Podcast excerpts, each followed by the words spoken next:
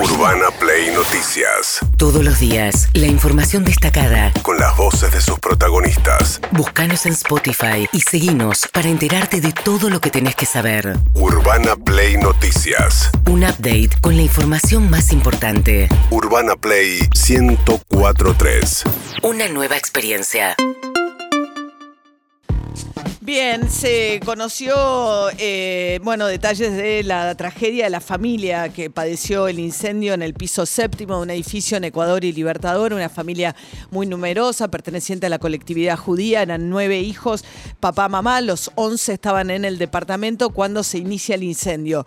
Aparentemente, por las pericias de bomberos, el incendio pudo haberse iniciado por un eh, recalentamiento en la batería de un monopatín eléctrico. Esto es lo que están en este momento teniendo como hipótesis principal a partir de las pericias de bomberos de esta tragedia que atraviesa la familia Jabás. ¿eh? el papá todavía está internado. Esto decía Alberto Crisenti, el titular del SAME. Hay cuatro de la misma familia, este, cuatro adultos, que están con eh, eh, porcentajes de inhalación de humo por arriba de, de 15, con lo cual ya hemos solicitado este, ubicarlos en cámara hiperbárica hay un hombre de 52 años que creo que es el padre de, esta, de estos chicos que lamentablemente perdieron la vida, eh, que está intubado y está en asistencia ventilatoria mecánica en el Hospital Rivadavia. El resto hemos atendido 35 personas más, todas con inhalación de humo. Bien, y dije, el, mm, perdón, Ecuador y no Libertad, Ecuador y Córdoba. Eh, y Alberto Crescenti precisó la edad de las víctimas fatales. Lamentamos profundamente la pérdida de tres chicos muy jóvenes, siete, ocho y tres años, una mujer de 51 y una mujer de 17. Lamentablemente, pese a lo ingente esfuerzo que se hizo de reanimación, oxigenación en las ambulancias y sobre todo en el Hospital de Niños, Fernández, Ramos Mejía, no hubo forma de, de sacarlas del cuadro. Así que bueno, hemos lamentado esas cinco víctimas. Bien, la verdad que tristísima la historia de esta familia que iba, tenían, iban al templo ahí muy cerquita, los chicos iban a la escuela también, es un barrio donde hay mucha presencia de colectividad, de una colectividad judía ortodoxa, donde era una familia muy activa y muy querida. Eh, mientras tanto, el fiscal Sebastián Fedulo, el fiscal de la causa, hablaba acerca de su trabajo. En principio, por lo que nos refiere el personal de bomberos, habría sido algo accidental no hay ningún signo de violencia en la propiedad, que es lo más importante, de intervención de terceras personas. Habría sido un accidente, como puede suceder en cualquier casa. No se sabe si es eléctrico, no se sabe de qué es. En principio no hay nada, ni eléctrico, ni de gas que haya explotado. Eso también habían dicho muchas, en muchos lugares que habían explotado artefactos. Lo más probable, y de hecho lo constaté, que explotaron vidrios, pero eso es propio del fuego generado. No hay ningún artefacto, ni cocina, ni heladera, ni calefón, ni aire acondicionado que haya explotado, en la palabra propiamente dicha. Tampoco se, encontró el caloventor que refieren. Hay algunas, algunos artefactos que están analizando, pero nada habría explotado. Bien, habló también acerca de la causa, la muerte que tiene que ver con la inhalación del humo. Quedaron atrapados porque el foco ignio, evidentemente, por lo que me refiere el personal de bomberos, fue tan grande que no les dio tiempo. Y por supuesto, como en casi todos los casos donde hay incendios de estas magnitudes, la gente no muere por el fuego en sí, sino por inhalación de monóxido de carbono.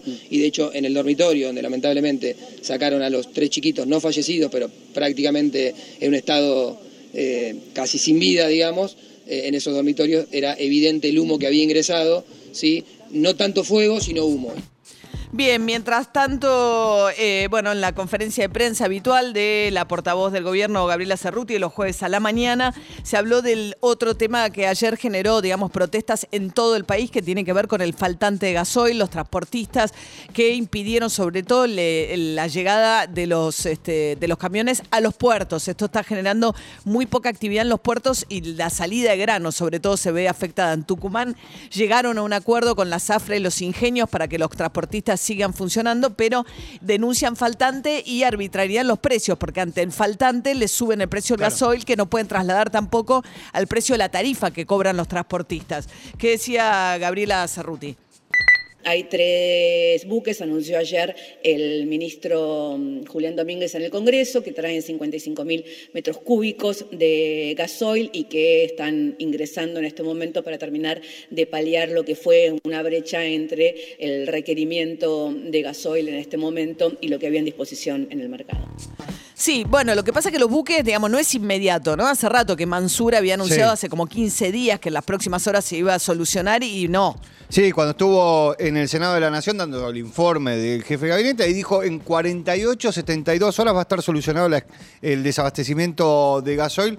Desde esa fecha hasta ahora pasaron más o menos entre 15 y 16 días, con lo cual... Hay un poco más de demanda por mayor actividad económica, pero también lo que está pasando obviamente es entre que el Banco Central no quiere soltar dólares últimamente, pero sobre todo la alta demanda en el mundo, ¿no? Sí, hay una alta demanda en el mundo, pero también internamente en el gobierno están mirando algunos, algunos datos. Lo que ven es que, por ejemplo, el agro aumentó el consumo del gasoil en un 46%. O sea, esto tiene que ver con lo que va comprando en el primer cuatrimestre. Y dicen, ojo, miren que la producción no se incrementó en el mismo orden. ¿Y por qué O sea, comprarían de más? Bueno, lo que dicen es que hay sectores que lo que están haciendo es estoqueando gasoil. ¿Sí? Que se están, que están comprando y estoqueando. ¿Se puede estoquear el gasoil? Sí, sí, se puede.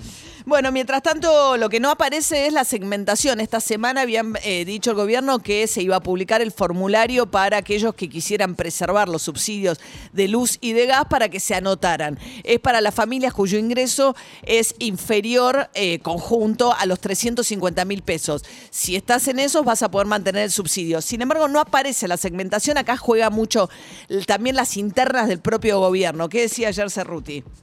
Se está trabajando en la implementación, en estos días ya van a poder entrar, va a ser un procedimiento muy sencillo. Entendemos que con, con la práctica que tiene este, la sociedad global en su conjunto, pero la Argentina en particular, el censo digital, más del 50% de la población lo hizo digitalmente. Va a ser un trámite muy sencillo a través de Mi Argentina y una vez que se implemente y se hagan los cruces correspondientes, se va a implementar la nueva segmentación. Habían hablado de una página web eh, eh, que era no a través de eh, gobierno. Eh, argentina.gov.ar arroba eh, subsidios Barra ahí, subsidio. perdón barra subsidios Vamos a decirlo vuelto, argentina.gov.ar barra subsidios. Ahí es la información que van colgando. Por ahora son cinco preguntas y respuestas, pero no hay más. y ahí también lo vas a poder hacer también lo vas a poder hacer a través de la aplicación Mi Argentina digo esto no es lo que está retrasando No. la, la puesta en marcha lo que está retrasando la puesta en marcha es que no se ponen de acuerdo la Secretaría de Energía que está de alguna manera dominada por el, el Instituto Patria con el Ministerio de Economía y la Casa Rosada Mientras tanto, habló también, hablando de las internas, de que no hay festival de importaciones, como había dicho Cristina Fernández de Kirchner. La verdad es que el tema de las exportaciones y las importaciones en este momento tenemos en 12, en los 12 rubros industriales que medimos, mucha más exportación que importación. No, no hay este, en ese sentido ningún ruido que podamos ver. Estamos teniendo un nivel récord de exportaciones. Vamos a terminar el año, el semestre con un nivel récord de exportaciones. Hay que ordenar y hay que ver de qué manera se puede dar la posibilidad de que se importe aquello que necesitamos para que la industria siga desarrollándose y que espere un poco más aquello que no tiene necesidad de ser importado en este momento. Pero, este, como le vuelvo a decir, la verdad es que en este momento eh, la balanza entre exportaciones e importaciones sigue siendo muy favorable. No, no hay festival de importaciones en la Argentina, hay una cantidad de importaciones que crece, el número obviamente, porque crece el crecimiento industrial. Bueno, eh, a ver, la balanza, el superávit comercial, la diferencia entre lo que la Argentina exporta e importa, estás achicándose. El mes pasado fue unos 350, 360 millones de dólares. De eso depende el Banco Central también para acumular reservas. Ayer lleva seis jornadas consecutivas perdiendo reservas el Banco Central.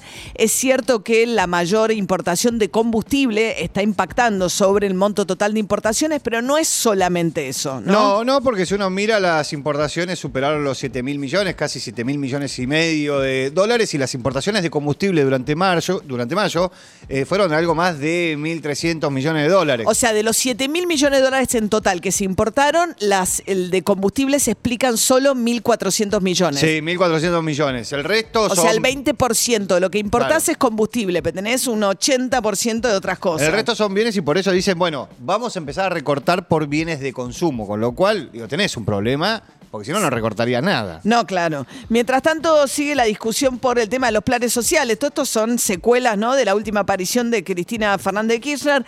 Pablo Zurro, el intendente de Peguajó, que se juntó con Cristina Kirchner en el despacho y le dijo que él va a transformar los planes sociales en planes de trabajo, le contestó al chino Navarro, porque el chino dijo, no, lo que le pasa a Cristina Fernández de Kirchner es que hace mucho que no va a los barrios.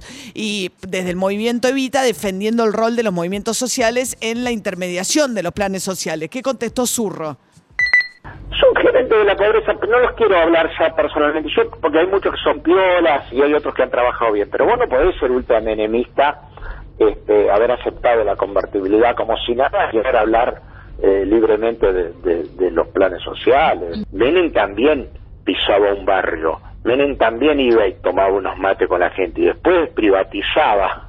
Nah, es contrafáctica. Es como cuando decía que Cristina usaba la acá. Es una pelotude. Me extraña que un tipo que por lo menos, eh, no le tengo respeto por, por lo del menemismo, pero por lo menos que caminó la calle diga ese pelotudez. Bueno, bien, va subiendo la interna, ¿no? También hacia abajo va permeando. El movimiento Evita era un movimiento en sus orígenes muy kirchnerista, muy cristinista. Entonces es una pelea que hace crujir la base del kirchnerismo Y es también. muy llamativo que utiliza el mismo concepto que utiliza Pichetto en la discusión, que es el de gerentes de la pobreza.